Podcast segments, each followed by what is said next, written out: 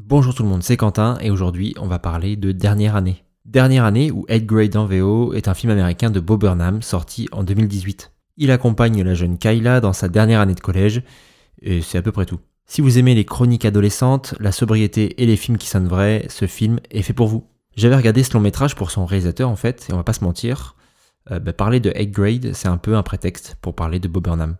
Bob Burnham, c'est un comique de très grand talent qui mélange humour et introspection profonde grâce à des numéros musicaux au pire rigolos et au mieux de très haut vol.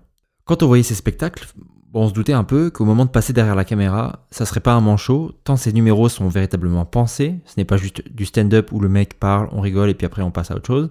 Là, c'est remarquable d'inventivité, notamment grâce à la gestion de la lumière que j'ai rarement vu aussi poussée dans des spectacles d'humour. Mais ce qui marque avec Bob Burnham, c'est sa capacité à transmettre de l'émotion, un message ou les deux, sous couvert de petites blagounettes. Et dans 8 Grade, l'émotion est bel et bien présente.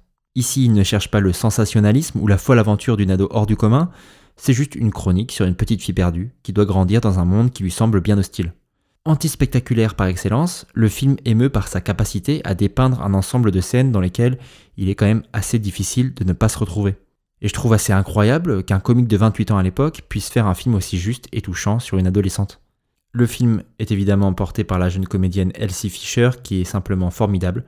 Et pour l'anecdote, c'est elle qui faisait la voix d'Agnès dans Les Moins Moches et Méchants. Et comme quoi, on croit commencer une phrase intéressante alors que pas du tout en fait.